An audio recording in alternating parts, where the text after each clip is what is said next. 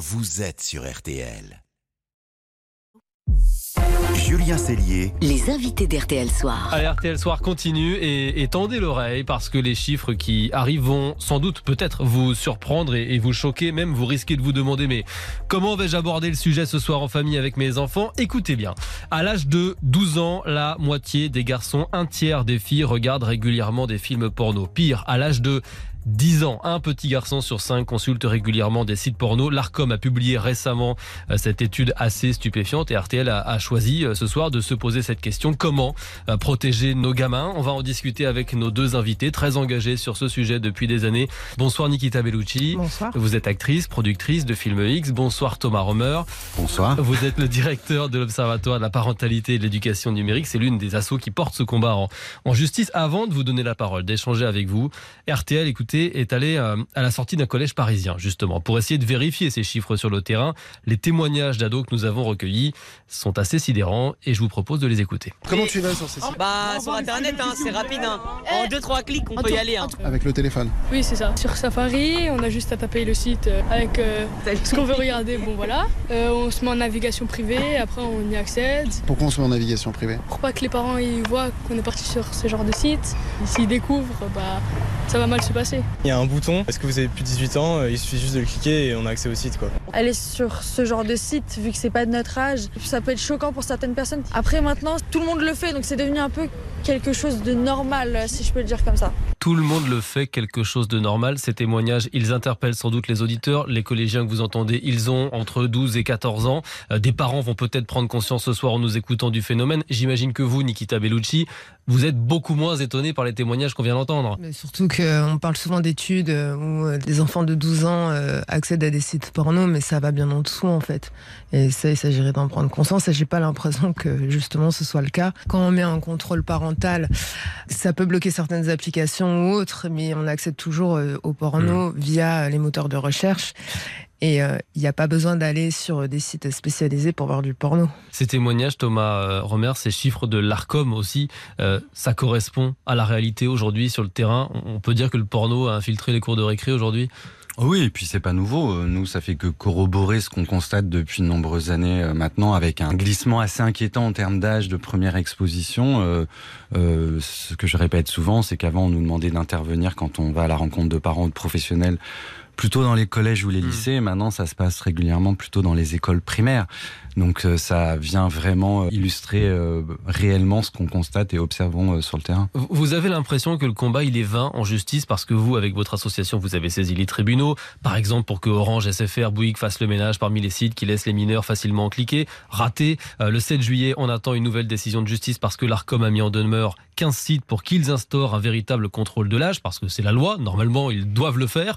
Comment vous expliquez aujourd'hui qu'il soit si difficile de gagner en justice? Est-ce qu'il y a un lobby du porno? Ou est-ce que vous vous heurtez aux libertés individuelles? Je pense que c'est un peu les deux. Il est vrai que les avocats de Pornhub et de tous les sites impliqués n'ont eu de cesse euh, de brandir, euh, on va dire, euh, des contradictions institutionnelles qui sont assez présentes dans notre pays. Tantôt on entend euh, qu'il faut euh, mettre en place la carte bleue, tantôt on, la CNIL nous dit que c'est pas bien, puis après ça, on change d'avis.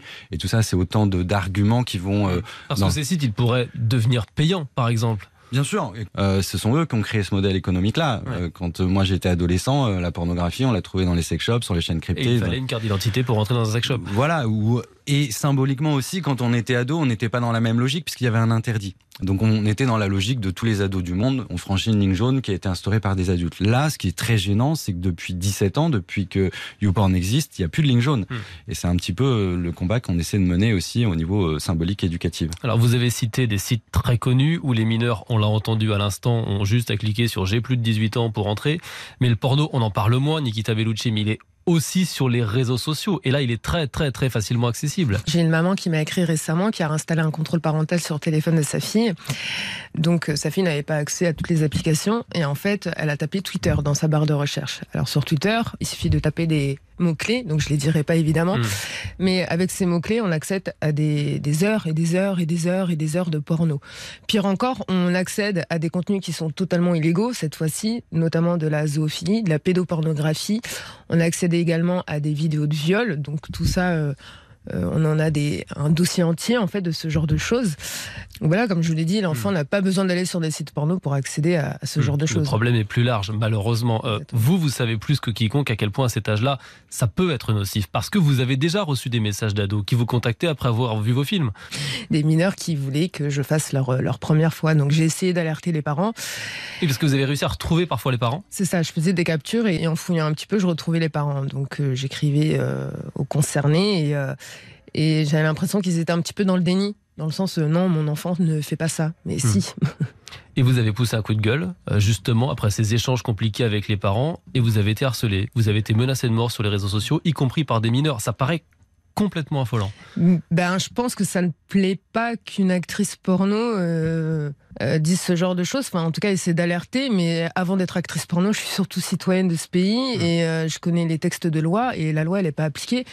Et donc, un enfant qui accède à ce genre de contenu, moi, ça me choque parce qu'on ne fait pas ce genre de contenu pour des enfants.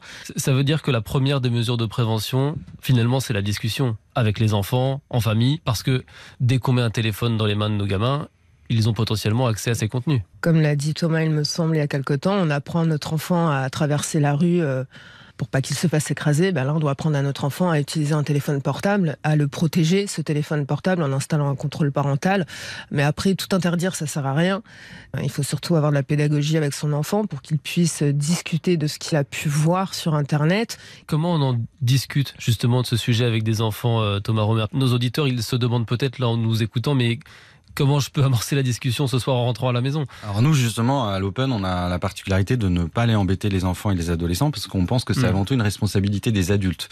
Je rappelle que le premier smartphone il arrive en France en moyenne en fin de CM1 quel Mm. que soit le milieu social et qu'on voit bien en parallèle que ce rajeunissement que vous évoquiez tout à l'heure dans les études de l'ARCOM il est clairement corrélé à ce, cet accès à ces nouveaux outils. Au téléphone, ouais. C'est difficile, c'est un peu tabou d'aborder ce sujet euh, autour Et- de la table du dîner avec son oui, ado. bien sûr, mais aujourd'hui, moi, ce que nous on fait preuve de pragmatisme quand on est face à des parents, on leur dit clairement la vérité. Aujourd'hui, en l'état actuel des choses, 100% des enfants vont tomber sur ces contenus, Hmm. quoi qu'on ait mis en place. Donc, qu'est-ce qu'on fait? On continue à se mettre des œillères ou on prépare le terrain? Et ce quand on sait comment fonctionnent les enfants, surtout petits, l'enjeu, il est vraiment de préparer le terrain, comme le disait Nikita, d'ouvrir un espace de dialogue, de préparer son enfant avec des mots très simples en lui disant, bah, il est possible que tu tombes sur ce type de contenu, parce que euh, ce qu'on observe souvent dans le comportement des enfants, c'est un repli sur eux-mêmes, et ils n'en parlent jamais à aucun adulte, et c'est là que tous les psychologues tirent la sonnette d'alarme en disant que c'est à ce moment précis que les images deviennent traumatiques. Il y a la sphère familiale et puis il y a l'école aussi. Est-ce qu'il faut dépoussiérer, moderniser l'éducation à la sexualité dans notre pays, dans nos établissements scolaires et l'adapter à cet enjeu, à ces chiffres qui sont assez euh, consternants Je dirais qu'avant de la dépoussiérer, il faudrait qu'elle existe. Je veux bien qu'on fasse le ménage, mais encore faut-il que la pièce soit existante. Et là, le moins qu'on puisse dire, c'est qu'elle n'est pas existante. Aujourd'hui, l'éducation sexuelle et affective, puisqu'on continue de l'appeler comme ça, euh, ça s'apparente surtout à comment éviter d'avoir des bébés, comment éviter d'avoir des MST. Ça fait 30 ans que ça dure. Où est la notion de plaisir, la notion de connaître son corps, le corps de l'autre, de respecter euh, l'intimité des enfants? Je répète aussi partout que on fait pas preuve d'exemplarité en tant qu'adulte. 100% des enfants sont maltraités dans ce pays, dès l'école maternelle, ne serait-ce que dans la manière dont on gère les toilettes Oui. en école maternelle. Comment voulez-vous insuffler un semblant d'intimité pour les enfants quand nous-mêmes adultes, on agit que dans notre propre intérêt, on les envoie aux toilettes quand ça nous arrange, il n'y a jamais de papier toilette, et après ça, on s'étonne que Kevin, 3 ans, passe devant Mathilde, 3 ans, et ait envie d'avoir les mains baladeuses. Bah, on récolte ce qu'on a semé. Nikita Bellucci, pour terminer, vous êtes depuis longtemps une lanceuse d'alerte euh, sur ce sujet, ce qui n'est pas non plus courant dans le monde du risque. Est-ce que ce monde doit plus largement aussi s'emparer du sujet pour faire de la prévention, pour limiter les contenus explicites sur les réseaux sociaux? Ah, je dirais, il faudrait peut-être que ça les intéresse un minimum, quoi. Hmm. Après, C'est pas je le mets- cas aujourd'hui. je mets pas tout le monde dans le même panier, mais euh, voilà, moi j'essaie d'alerter à mon petit niveau. J'essaie également de dire à mes collègues de travail d'arrêter de poster euh, leurs vidéos sur les réseaux sociaux. Et généralement, ce qu'on me répond, c'est oui, mais la liberté d'expression. Non, il y a un moment, il y a des enfants. Donc euh, moi, pour moi, je vais très loin, mais pour moi, c'est de la corruption de mineurs. Donc c'est à nous, en fait, de prendre nos responsabilités et d'arrêter d'être égoïste pour gagner trois clopinettes, quoi. Merci beaucoup Nikita Bellucci, actrice, productrice de Film X. Merci Thomas Romer de l'Observatoire de la parentalité et de l'éducation numérique d'avoir été tous deux nos invités ce soir sur RTL. Merci à tous les deux. RTL Soir. Et RTL Soir continue, on a encore de quoi vous, vous surprendre et vous étonner après la, la pause. Nos dessous de l'actu vont nous emmener en, en Bretagne. Euh, scandale à Carnac, où des menhirs ont été détruits pour construire un monsieur bricolage. On va tout vous expliquer. Oui, je vois les yeux interloqués de... Mais c'est insensé. De, de, de Peggy. Euh, Laissez-vous tenter dernière aussi dans un instant avec un magicien ce soir. Voilà, on se retrouve dans quelques secondes. À tout de suite. RTL Soir.